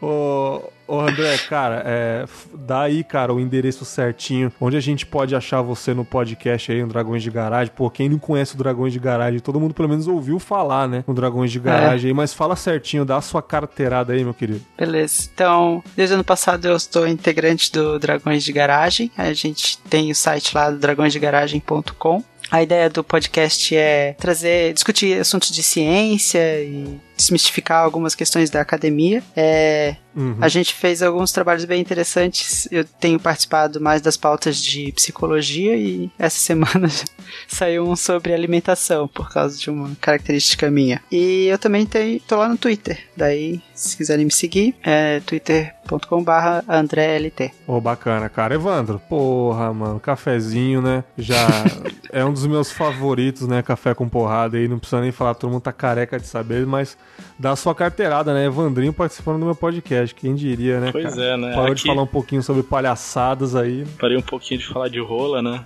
Vem aqui falar de coisa séria, né? Então, gente, não, não sei se o cafezinho nesse momento está vivo, mas caso ele esteja, a gente tá lá em cafécomporrada.com.br. A gente nunca ensaiou de como fazer merchan, então, mais recentemente aí, uma das das integrantes, a Ingrid, linda, beijos, ela definiu bem que é um monte de marmota falando sobre um monte de coisa. Então, ouve lá, a gente fala de porrada. Exato. Quer dizer, a gente fala pouco de porrada e pouco de café, inclusive, mas fala de muitas outras coisas lá que vai ser bem divertido ir lá e ouvir a gente. Cara, indico demais Legal. Café Porrada, sempre tô indicando aqui. Porra, mano, podcast foda, o Orelha é um cara, um cara, um amigão aí da Podosfera, né? Deu, um, deu uma pequena pausa, ele tá resolvendo os probleminhas aí, o Orelha, né? Tá fazendo algumas tá resolvendo a vida, né? Todo mundo resolve a vida um pouco, mas já já tá de volta, né, cara? Já já tá de volta chegando no episódio 100, não pode parar, pô, tem que chegar ao 100. Pode chegar no 100 depois acaba, mas tem que chegar no 100, porra, né? A gente é transgressor, a gente vai acabar antes. acabar no 99, né, cara? 99,5 que é o... o bastidorzão, é o... vamos acabar no bastidorzão. É o bastidorzão, né? Ô, porra, Evandro, brigadão aí pela presença, cara. Eu vou te chamar outras vezes para falar de assuntos um pouco mais tranquilos, né? Mas, porra, foi necessário, eu precisava Pode falar sobre pra isso. falar de assunto difícil também, que a gente tenta. É, é a gente tá claro, aí pra isso, porra. Né? E, e o André também, porra. Porra, conheci o André no Twitter, a gente trocou umas ideias. Já estamos fazendo amizade aí, vou chamar de novo, né, para falar sobre outros assuntos aí. Tamo junto, galera, e ficamos por aqui.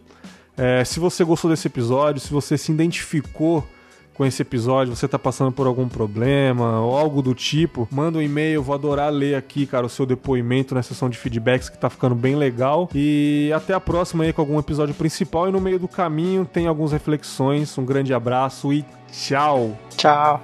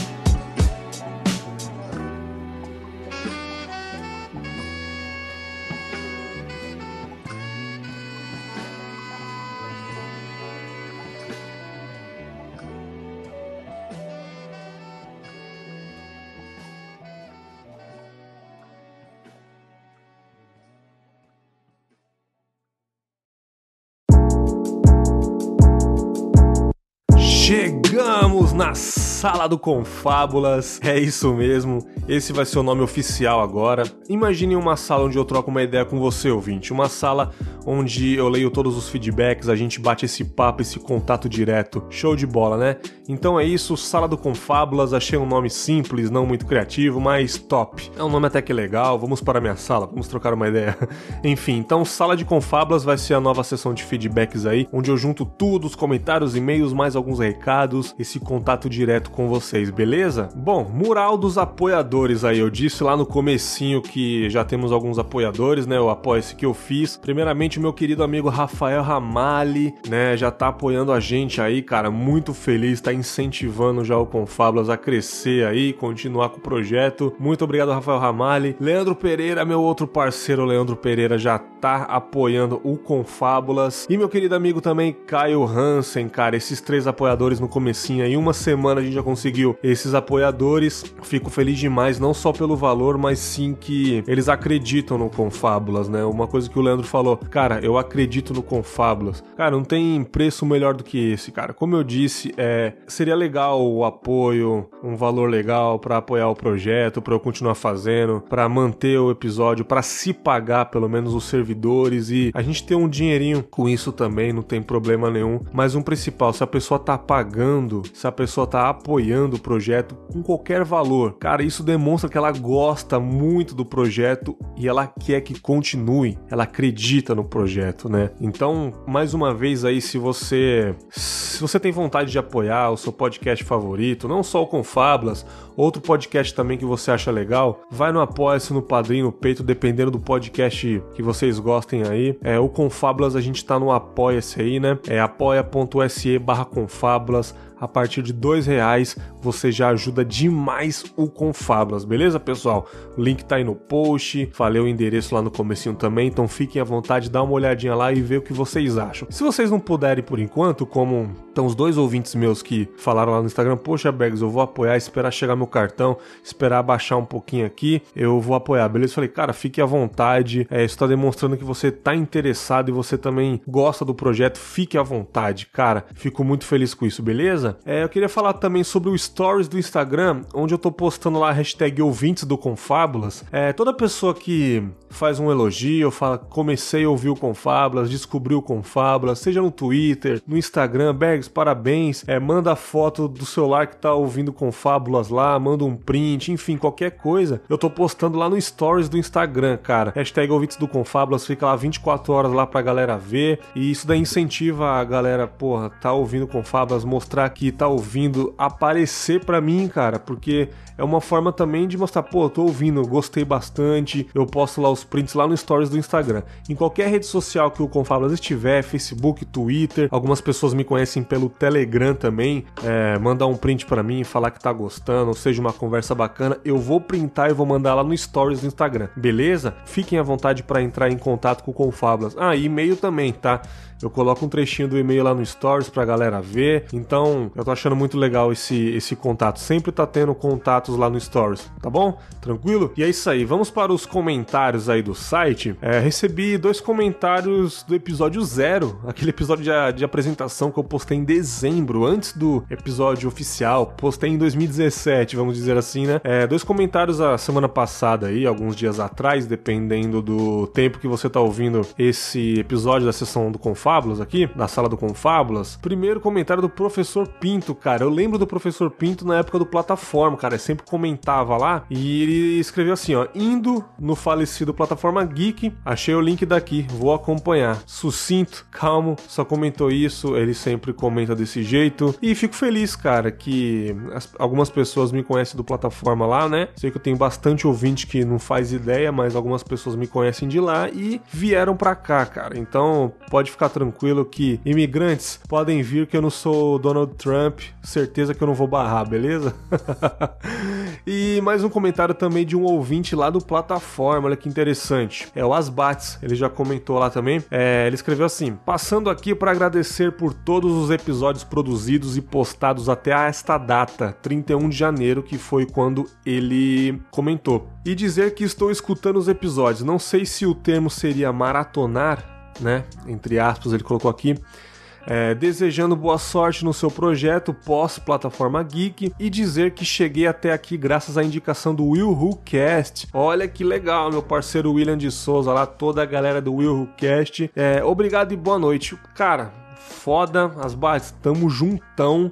Continue nos acompanhando aí, beleza? Bom, episódio 03, nossas vivências com a religião, que foi um episódio muito legal, eu fiquei muito feliz, teve uma audiência absurda que eu jamais imaginei. Eu até disse, não sei para quem, não sei se eu disse no Twitter, enfim, que eu tava meio receoso assim, caramba, será que as pessoas vão ter preconceito? Será que elas vão olhar escrito religião e já falar, ih, mano, o cara vai começar a falar de, de, de Jesus aí, a torto e direito. Mas a recepção foi boa, cara. Foi um dos mais acessados do site até agora, né? E, porra, cara, que bom que a galera quebrou um pouco esse preconceito e ouviu ouviu é, respeitosamente e viu que não era nada disso, a gente não ficou pregando a palavra de nenhum Deus, simplesmente a gente vivenciou, a gente falou das nossas vivências e experiências com esse mundo religioso. E o primeiro comentário é do Anderson Negão, lá do Chorume, cara, Anderson Lima. Olha o que ele comentou que interessante. Cara, que episódio fantástico. E pensar que eu quase pulei ele por ignorância, por achar que não me identificaria com o tema, mas mandaram bem demais. Vida longa esse que já é um dos meus podcasts favoritos. Sucesso, Bergão. Grande abraço. Porra, Anderson Negão. Que bom, cara. Fico felizão. Você é meu brother, você tá ligado. Tô indo pra São Paulo logo mais aí, mano. Vamos tentar se trombar de novo, tomar aquela cerveja. Dessa vez eu bebo, eu juro.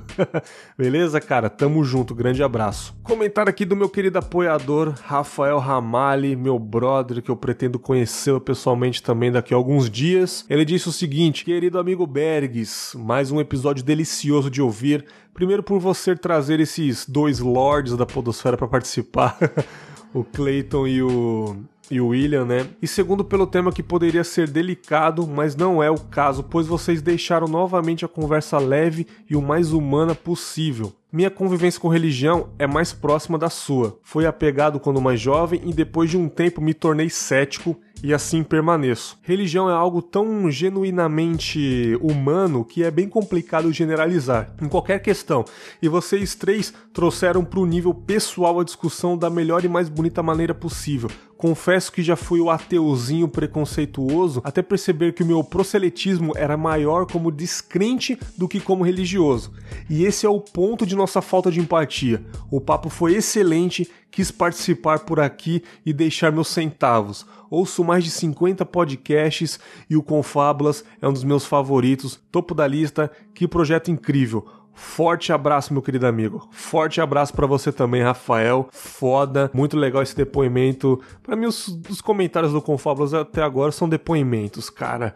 É, a maioria são depoimentos, também são vivências. Isso é muito bom. Eu adoro saber, na medida do possível, na medida, um pouquinho da vida de vocês aí alguns detalhezinhos. Eu acho bacana essa troca de experiência. Aqui outro comentário do senhor A, Alexandre aí, cara, o grande editor Audacity Man, meu querido amigo aí, vamos trocar ideia logo mais aí um dia no Confábulas. Ele disse o seguinte: excelente discussão, parabéns Bergs e convidados, ouvi e nem vi o tempo passar. Qualquer dia deixo minhas explanações e experiências sobre o assunto, quem sabe no 2. É, o Alexandre ele é religioso também, né? Eu acho que ele é, ele frequenta igreja certinho, tal. Seria interessante, cara, seria interessante a gente fazer, quem sabe, um reflexões, comentar um pouquinho antes do tema principal aí. Vamos organizar essa parada aí. Muito obrigado, Alexandre. Tamo juntão também. Mais um comentário aqui do Rodrigo Carneiro. É, ele comentou: Acho que no fundo a regra número um e que deve ser seguida acima de qualquer coisa é o respeito ao próximo. Também acho, Rodrigo. E isso é na religião, na maneira como a pessoa está na vida e os seus desejos, vontades, etc. Claro que desde que não afete de maneira negativa e drástica a vida dos demais. Mas a minha experiência com religião é um pouco peculiar, vamos assim dizer. Eu cresci numa família católica, estudei uns dois anos numa escola evangélica e alguns membros da minha família são espíritas. E qual foi o resultado disso? Eu me vejo hoje em dia mais inclinado para o ateísmo. E é aí que vem a parte do peculiar. Quando o Bergs comentou que existem países que têm uma maioria ateísta, porque funciona lá, eu me identifico muito por aí, porque aquilo que as pessoas procuram numa religião é alguém ou algo que esteja acima dela e que esteja com elas o tempo todo e que seja isento de erros, até mesmo para ela um dia conseguir alcançar isso. E para mim é justamente isso que me afasta da grande maioria das religiões. Eu me sentiria muito mais próximo de alguém que comete erros, que não é perfeito, que tem os seus dias ruins, meio que essa dualidade separada entre em esse aqui é o bem, esse aqui é o mal, me quebra na religião. Porque na minha visão as pessoas têm um lado bom e mal naturalmente. E é isso que eu esperaria de alguém mesmo que superior a mim porra foda. Claro que no final isso vai dar visão da vida de cada pessoa e aquilo que ela procura e espera. E principalmente não há pensamento certo e errado. Existe no final o certo para cada um, mas pronto, essa é a minha visão das coisas e o porquê mesmo cercado de diversas religiões, eu não sigo totalmente nenhuma. Pô, foda esse primeiro comentário dele aí. Eu até eu até respondi lá, né, cara, que eu concordo também, enfim. Eu disse que é, dentro de nós sempre tem um lado bom e mal, algumas pessoas mais, outras menos, só que sempre vai existir isso na religião, não é para botar o indivíduo na linha, e sim para botar em um caminho. Se vai ser o caminho do bem ou mal, não sei, não saberemos. Mas eu também disse que não é necessário uma religião para a gente seguir, né? De fato, é, não precisa, assim, também, né? Nós podemos seguir o nosso próprio caminho, né? Ser a nossa própria bússola. Foi o que eu comentei lá com, com ele também, né, cara? Ele também completou, com certeza, Bergs, no final, acredite ou não, em algo ou alguém, a decisão é da própria pessoa e muitas vezes até da situação extrema que ela se encontra. Até porque, se for parar para pensar, pouco importa se a pessoa é cristã, evangélica, budista, espírita, ateu ou qualquer outro. Se ela não prejudicar ao outro e nem a ela mesma, se ajudar alguém, nem que seja ouvindo o que tem a dizer num dia ruim, se procurar fazer o melhor sempre, então essa pessoa está em pleno acordo com todas as ideologias religiosas, ou não, ou não, ou não, de ser alguém que adiciona à sociedade e no final só a gente sabe o peso que carrega na vida. Então, se aquela pessoa precisa acreditar em algo para acordar todos os dias pela manhã com uma força adicional, então pouco importa qual é o nome que seja essa força, ela só tem que existir. Rodrigo, vou te falar, seus, seus comentários aqui é, foram muito bons, cara. Você tem uma visão de mundo muito bacana. Você é um cara muito inteligente pelas palavras que você disse aqui. Você entende muito, cara, do que é o sentido da vida, ao meu ver, assim, cara. E, porra, você não é religioso, mas, pô, certeza que você é uma pessoa de bem. Não é possível que tudo que você disse aqui é mentira, cara. Então, porra, acredito plenamente em você e nos meus queridos ouvintes aí. Porra, cara, continue comentando no site aí que eu gostei muito. Seu comentário foi muito engrandecedor. Somou bastante aqui na sala do Confábulas e tamo junto, velho. Continua aí, manda e-mail. Não, não, não some não, cara. Aparece aí, vamos sempre trocar ideia na salinha aqui, beleza? Reflexões. Eu fiz um reflexões sobre amadurecimento e trajetórias com o Caio Hansen e o Caio Ucho, né? Caio Hansen do, do podcast Jogo Velho e o Caio Ucho do, do, do Los Ticos. E foi bem legal, cara. A gente foi um papo de meia hora ali. A gente falou um pouquinho das nossas mudanças é, em tão pouco tempo. Em questão de cinco anos, a gente é totalmente diferente de, de, de, alguns anos atrás. E o tanto que a gente já caminhou, parece que é pouco, mas a gente olha para trás, a gente já fez bastante coisa. Foi muito legal essas reflexões, assim. Passou rápido. Muita gente falou: caramba, Berg, já acabou. Porque a galera sempre tá acostumada com uma hora. Foi até um ouvinte lá do Telegram, ele tirou uma foto, coloquei no Stories e falou: caramba, já acabou? E a pessoa tá ouvindo no carro e acha que em uma hora, talvez é o trajeto de trabalho da pessoa, deu 27 minutos, a pessoa, pô, tá na, tô na metade do caminho, velho. Vamos aumentar um pouco essas reflexões aí. Mas foi bem legal. É, e quem comentou foi o Wade, né? O, um dos integrantes lá do, do podcast Jogo Velho também, junto com o Caio. É, ele disse porra, já gosta do Confablas pra caramba, já é fã e tal. Fico muito feliz também, sou fã do podcast de vocês aí. Ele falou assim: ouvi e adorei o episódio. Primeira vez que eu comento aqui no Confablas e já virei fã do projeto. Parabéns pelo trabalho, Bergs. Muito sucesso, muitas reflexões e uma trajetória iluminada. É, e o Caio Hansen, ele colocou embaixo, ansioso para ver um Confablas com vocês dois, comigo e com o Wade. o Wade, inclusive, que fez um favorzão para mim. Eu vou falar aqui, vou falar aqui. Porra, eu tinha acabado de postar esse episódio, cara. Olha que merda. Eu coloquei trajetórias com G, mano. Muito burro, né, velho? E eu tava indo dormir, cara. Eu vi uma mensagem do, do, do Wade aqui, é, do Wade Tasaka no, no, no, no Messenger do Facebook. Ele, pô, Bergs, não sei se você quis fazer algum trocadilho com tragédia, alguma coisa, mas o certo é com J. Eu, puta que pariu, eu não acredito que eu fiz isso, velho? Aí eu troquei a, a, a vitrine lá, troquei a, a, letra lá, só que alguns feeds aí saiu com G. Então, cara, peço desculpas aí pela minha burrice. Trabalho sozinho aqui no Confablas, é complicado, não tem ninguém pra, pra fazer uma auditoria aqui antes de eu postar, mas vou prestar mais atenção. Eu matei a língua portuguesa por alguns minutos aí. Ed, muito obrigado pelo toque. Cara, eu confesso que se você não falasse, cara, tava até hoje, cara. Eu não ia me ligar, porque eu posto e vou fazer outras paradas, cara. muito obrigado aí. O estrago ia ser pior, cara. Valeu mesmo. É, e-mails. Olha, chegamos nos e-mails, né? Primeiro e-mail é da Cristiana Bruno, minha querida ouvinte Cristiana Bruno. Ela mandou sobre cães. Amor aos cães aí, aquele episódio maravilhoso que eu gravei com a Patsy e com o Leandro. Ela disse o seguinte: Que timing absurdo. No dia 28 de dezembro, meu cachorro apresentou uma rigidez muscular. Não conseguia abaixar o pescoço, não conseguia levantar com facilidade. Entre idas e vindas a veterinários, gastei o que tinha e o que não tinha. Chorei com ele nos braços enquanto andava pela rua. Esse cachorro ganha 9 anos, um ex comprou para a namorada dele que não suportava cães. Então ele pediu para eu dar abrigo por um final de semana. Esse final de semana dura até hoje. ele acabou indo morar com a minha mãe e esteve ao lado de, dela até o AVC que ela teve em abril. É, minha mãe faleceu e ele é a última coisa que me lembra dela. Então perder ele era fechar definitivamente uma vida toda. Caramba, cara, que profundo, bicho. Ele melhorou, ouviu o podcast enquanto fazia carinho nele, cara. É, esse episódio eu gravei enquanto eu fazia carinho na Cindy. É muito legal. Mas sei que uma hora ele vai partir. Normal. É, mas eu hoje não tô preparada para perder alguém que amo. Sempre tive cães. Lá em casa cada um tinha um ou dois mas depois de perder dois cães no mesmo dia, eu passei oito anos sem querer mais. Hoje minha família se resume ao meu marido e meu cachorro. Não sei se após a ida desse cão eu terei outro. Obrigado a todos que participaram pelo carinho ao falar desses seres que leem a nossa alma e escutam nossos corações. Cara, foda demais, cara. Cristiana, muito obrigado por esse e-mail. Eu que agradeço esse e-mail. Maravilhoso, legal saber que vocês se identificaram. Legal saber que você ouviu o episódio enquanto fazia carinho nele. Cara, isso daí é. Cara, não tem preço para mim, cara. Muito bom. Muito bom mesmo. Muito obrigado. Um grande beijo para você. É, Luiz Lima, sobre religião, meu querido Luiz Lima. É, perdão, é Junai. Eu sempre confundo, cara. Luiz Lima é o e-mail, só que o nome dele é Junai.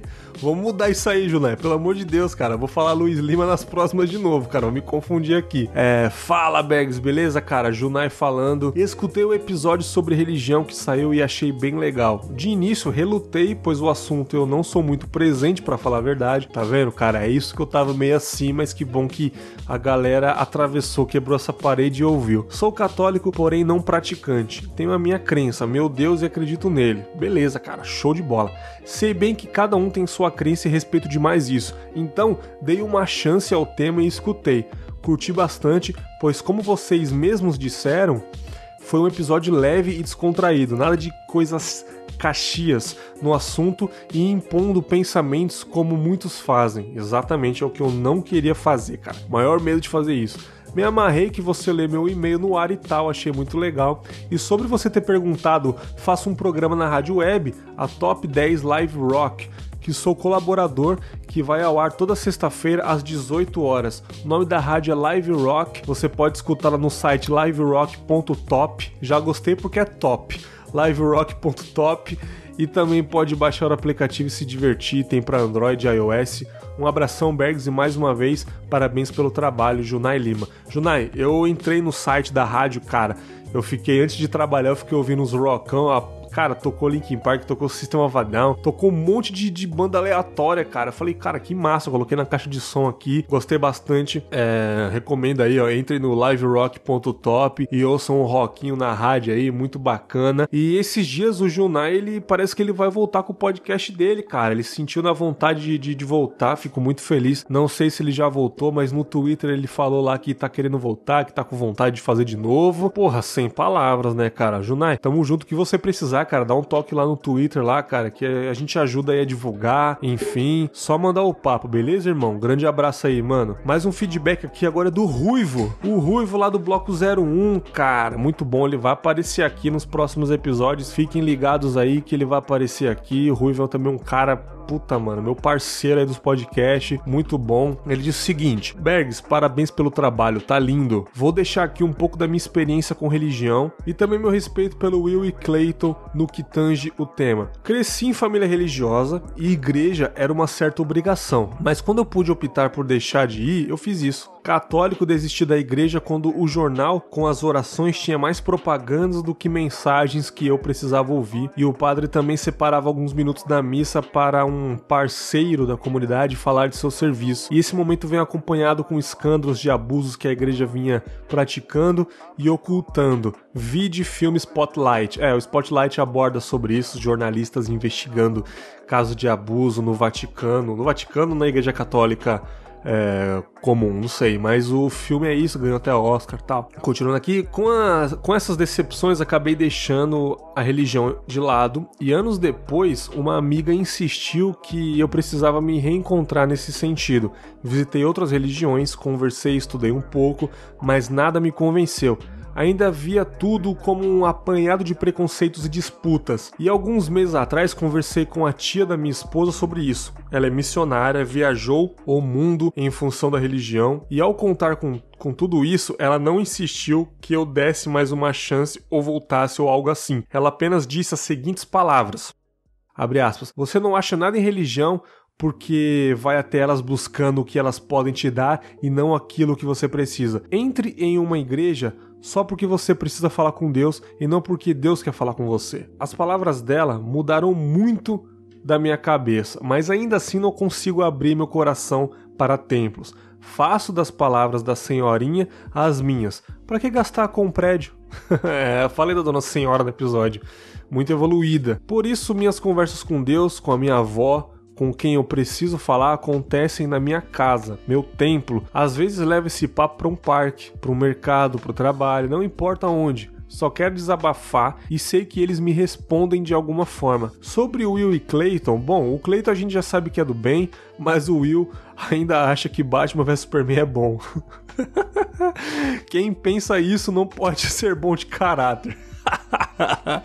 é, Will, cara, eternamente pegando no seu pé esse lance, hein? Brincadeiras à parte, sempre tenho esses dois no meu mais alto conceito e para mim eles sobem cada vez mais. Vida longa ao Confábulas. Cara, Will e Clayton realmente são duas pessoas muito legais na podosfera aí. É muito feliz de conhecer eles, né? É, eu conheci eles aí, acho que foi o Will que me chamou. Acho que foi o, o Marcos Moreira, não podia gravar um episódio lá né? Acho que foi de Halloween. Aí o, Marcos falou: pô, chama o Bergs, meu amigo aí. Aí o Will me conheceu assim. Né? Eu fui lá de sopetão no podcast dele, a gente deu bastante risada nesse episódio aí. E estamos aí, cara, fazendo amizade até hoje comecei um podcast novo, já chamei eles. Cara, Podosfera é maravilhosa, a gente conhece as pessoas desse jeito. É, Ruivo, muito obrigado por esse depoimento aí, essa vivência sua. Um grande abraço, tamo junto, velho. Próximo e-mail aqui é da minha querida amiga Taine Souza, cara, Thay, lá, lá do La Siesta Podcast, novo podcast de comida dela aí, né? É, lá no Curva de Rio, ela também participa de outros podcasts também. Ela mandou um seguinte e-mail aqui também sobre religião. Meu querido Bergs, fico feliz que tenha se embrenhado nesse novo projeto que é exatamente a sua cara. Levar pessoas a reflexões profundas de uma forma tão orgânica e leve é com certeza o seu talento. Porra, cara, muito obrigado. Fico feliz. Eu vim compartilhar minha história em andamento sobre o assunto religião. Bem, meu pai é pastor e é dos bons, viu? De verdade. Ele tem um coração enorme, é muito inteligente e, além de tudo, foi militar a vida toda, ou seja, não estava na igreja para ganhar dinheiro. Toda a profissão de fé dele foi sempre baseada em lógica e pensamento crítico. E a execução do cargo que ele possuía girava em torno de cuidar de pessoas, ainda é na verdade. Ele e minha mãe são amorosos e definitivamente dão as vidas deles pelas ovelhas que querem ser cuidadas. Eu aprendi que estar numa comunidade cristã era assim: era cuidar e ser cuidado, acreditar em um ser maior que literalmente é o amor. E toda essa atmosfera construiu o que eu acredito. Tudo isso era real e ainda é mas eu mudei, fui morar sozinha em outra cidade e saí da bolha no qual eu vivia. Eu vi a situação macro e fiquei bem triste de entender no que a religião tem se tornado. Eu tenho estado há uns três anos em crise de identidade religiosa.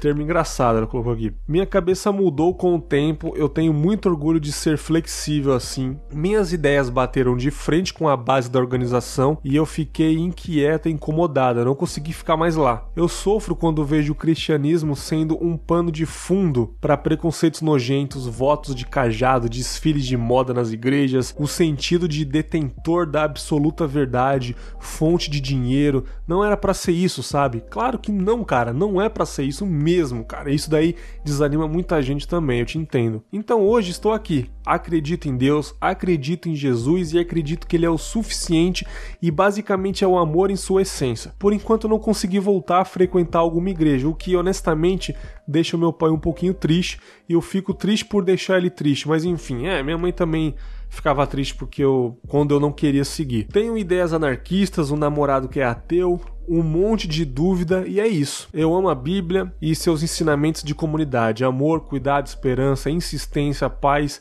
e toda a reflexão profunda sobre a existência e vida que ela traz, além das histórias épicas de heróis e reis e tudo mais. Tudo isso é lindo, mas eu não sei como lidar com toda essa enxurrada de informação interpretada de forma tão manipuladora para segregar, excluir, julgar e condenar. Então é isso, estamos ferrados mesmo. Cara, estamos muito ferrados, cara. Se não melhorar isso, se bobear até piora, cara. Só queria dividir com vocês uma porcentagem da minha própria história com a religião que está bem longe de ter algum final conclusivo. Bergs, você é foda e você sabe que eu te adoro. Continue colocando seu coração e sua alma no que você faz porque o resultado sempre é maravilhoso. Beijinhos. Tá aí, mil beijos para você. Muito obrigado por esse carinho. Também eu te adoro demais, cara. A gente já gravou algumas vezes juntos. Aquele episódio que a gente gravou sobre Syrian Color é emocionante para mim até hoje. É, cara, tô feliz demais que você mandou esse e-mail um pouquinho da sua vivência. E é isso, cara. Daqui a alguns bons anos aí, talvez você mude o seu pensamento, você volte para a igreja, ou você realmente fala, não, é isso mesmo que eu quero, né? A gente tá sempre em mudanças, mas cara, esse e-mail foi legal, foi muito bacana, agradeço você demais, beleza? Um grande beijo para você, Thay. Parece que tem mais um e-mail aqui. Deixa eu ver de quem é. Ah, é do José Neto. Ó, oh, José Neto, mano. Querido ouvinte José Neto aí, também sobre religião. Ele colocou assim, ó: "Olá, amigos do Confábulas, beleza? Mais um episódio com um tema interessante, a religião religião é intrigante. Quando eu era garoto e morava na pequena cidade de Paragominas, PA, PA é Pará, né? Frequentei catequismo, primeira comunhão e essas coisas todas da igreja católica. Ah, é verdade, cara. Quando eu era criança eu fiz catequese também. Eu lembro que eu fugi da salinha lá, minha, minha mãe pegou pela orelha e me colocou na salinha de novo de catequese. eu só fiz poucos, poucos dias de catequese, enfim. Caramba, que lembrança boa que eu tive agora. Caramba, eu saí fugido para ir para casa. Enfim. É, por volta dos 9 anos eu passei a frequentar a igreja adventista do sétimo dia. Fiquei minha adolescência inteira nessa igreja aprendi muitas coisas com um grupo de jovens e desbravadores, espécie de escoteiros, né? Quando mudei para Brasília com 16 anos, fiquei frequentando por pouco tempo e fiquei um tempo sem frequentar nenhuma igreja, mas senti aquela necessidade que vocês comentaram, algo que faltava. Então procurei outras igrejas então procurei outras igrejas onde conheci Assembleia Batista Presbiteriana, Ministério da Fé, Igreja de Jesus Cristo dos Santos dos Últimos Dias, Nossa Senhora! mais conhecidos como Mormons, e também frequentei a religião espírita. Olha que legal, cara, essa essa diferença né, de religião. Me senti bem nos Mormons e na espírita, onde frequentei mais tempo. Depois me afastei de todas as igrejas, ainda vou de vez em quando na comunidade espírita, gosto de estar lá, da tranquilidade que transmitem. Não acho errado estar frequentando essa ou aquela religião, mas acho que cada um de nós é que sabemos o que deve ser certo ou errado, agindo de acordo com o seu coração que Deus nos deu para usarmos da melhor forma possível. Acredito em Deus, mas tem coisas na Bíblia que não entram na minha cabeça. Mas nem por isso vou sair condenando a pessoa, né? Acredito que eu sou responsável por minhas atitudes e que os exemplos que foram dados, como Jesus, Maomé e todos os outros, são para serem seguidos da melhor forma possível. Obrigado por mais esse tema. Adoro podcast e sempre fico ansioso pelo próximo episódio. Abraço, José Neto, 44 anos de Brasília. Ele é analista de suporte. Legal. Cara, belos e-mails, e-mails maravilhosos. Essa sala do Confábulas aí ficou genial, ficou muito foda esse contato com vocês. É, eu acho que é isso. Não tô lembrado de mais um recado aqui, eu acho que é só isso mesmo. Esse episódio ficou grande já, eu vou me ficando por aqui. Galera, é, um grande abraço, muito obrigado. Vou dar mais uma vez um salve pra galera do Twitter aí. Muito obrigado a todos os apoiadores até agora. Tamo junto e até o próximo episódio. Tchau!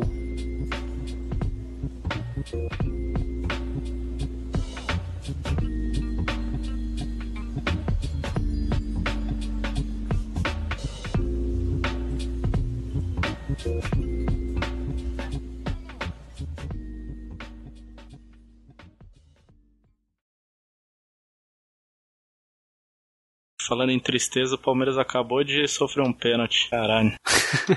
Pega, Jailson. Pegou, filha da puta. Desculpa, desculpa. desculpa. desculpa. Ah, caralho, puta que pariu. É Palmeiras, caralho. Da puta, desculpa.